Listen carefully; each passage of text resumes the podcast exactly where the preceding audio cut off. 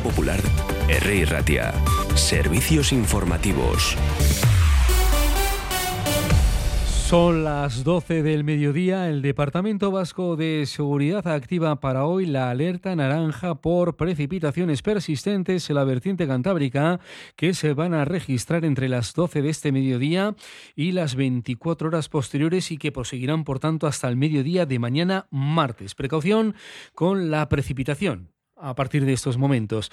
El titular a esta hora político es este. La Comisión Ejecutiva Federal del Partido Socialista acaba de decidir por unanimidad solicitar al exministro José Luis Ábalos la entrega de su acta al Grupo Socialista, según acaba de anunciar la portavoz socialista Esther Peña, que ha dicho que espera que lo haga en las próximas 24 horas y así se lo han comunicado. Ha indicado que de manera inmediata el Partido Socialista va a registrar en el Congreso de los Diputados una comisión de investigación para analizar la compra de material sanitario desde las administraciones públicas en la época de la pandemia del coronavirus antes de entrar en esa ejecutiva, Idoia Mendía decía esto a los periodistas.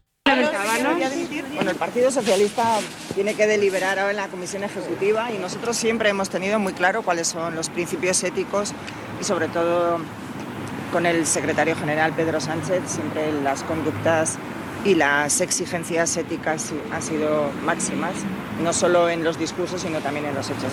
Si, me permitís que llego tarde, por favor. ¿Se lo van a pedir por escrito? Ahí están los periodistas haciéndole preguntas a Mendía que tenía que entrar en la ejecutiva. El resultado es que exige a Ábalos que entregue su acta de diputado al Partido Socialista en 24 horas tras el caso Coldo, que para el Partido Popular es el caso Ábalos. Salud, Diputación Foral de Álava y farmacias buscan la mejora del uso de la medicación de las personas mayores en el domicilio. Aunque físicamente está la noticia situada en Álava, la reflexión sirve para el conjunto del País Vasco, Gochones Agardi, consejera de Salud. En Euskadi, las personas mayores de 65 años constituyen el 22,2% de la población, perdón, 23,2% de la población. En Araba es donde son el 22%. Y los mayores de 80 años, el 6,58%.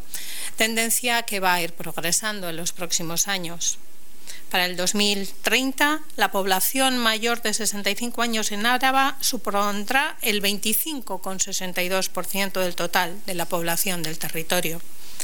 Esto, que es un éxito de nuestra sociedad, tiene consecuencias muy relevantes para el sistema de salud y los servicios sociales la respuesta a las necesidades y problemáticas de una sociedad cada vez más envejecida constituyen la razón de muchas actuaciones previstas en nuestras líneas estratégicas, como aparece recogido en el Plan de Salud Euskadi 2030 del Gobierno vasco, hoja de ruta de las políticas sanitarias o en la estrategia de atención sociosanitaria de y seguimos hablando de salud. Bueno, en esta ocasión con una comparecencia de prensa de trabajadoras de limpieza de Osakidecha, sindicatos, la UGT, Comisiones Obreras y SK, una rueda de prensa frente a Sabine Echea esta mañana en Bilbao, Sheila Virto, portavoz.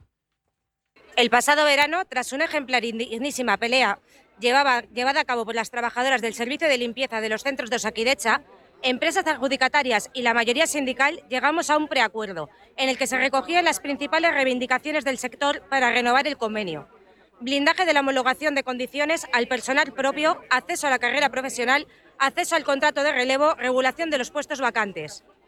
En aquel preacuerdo se establecieron dos carriles de negociación, uno para adaptar y desarrollar la redacción que daría lugar al nuevo convenio colectivo y otro para modificar los, los contratos que unen a las empresas con Osakidecha.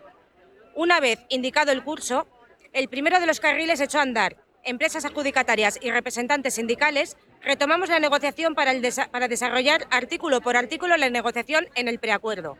El Ayuntamiento de Bilbao, como les estamos contando, plantará 200 nuevos árboles en las proximidades de la pasarela de madera que conecta Archanda y Ennecuri.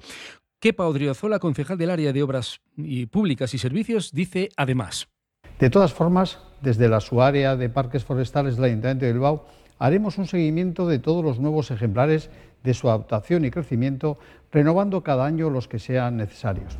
Una muestra más de nuestro compromiso con la sostenibilidad, Apostamos por un Bilbao amable para el conjunto de la ciudadanía, peatones, personas mayores, menores, personas en situación de discapacidad física. Una ciudad con mayor dotación de zonas verdes, mejor conectada con el anillo verde y con una ría totalmente regenerada.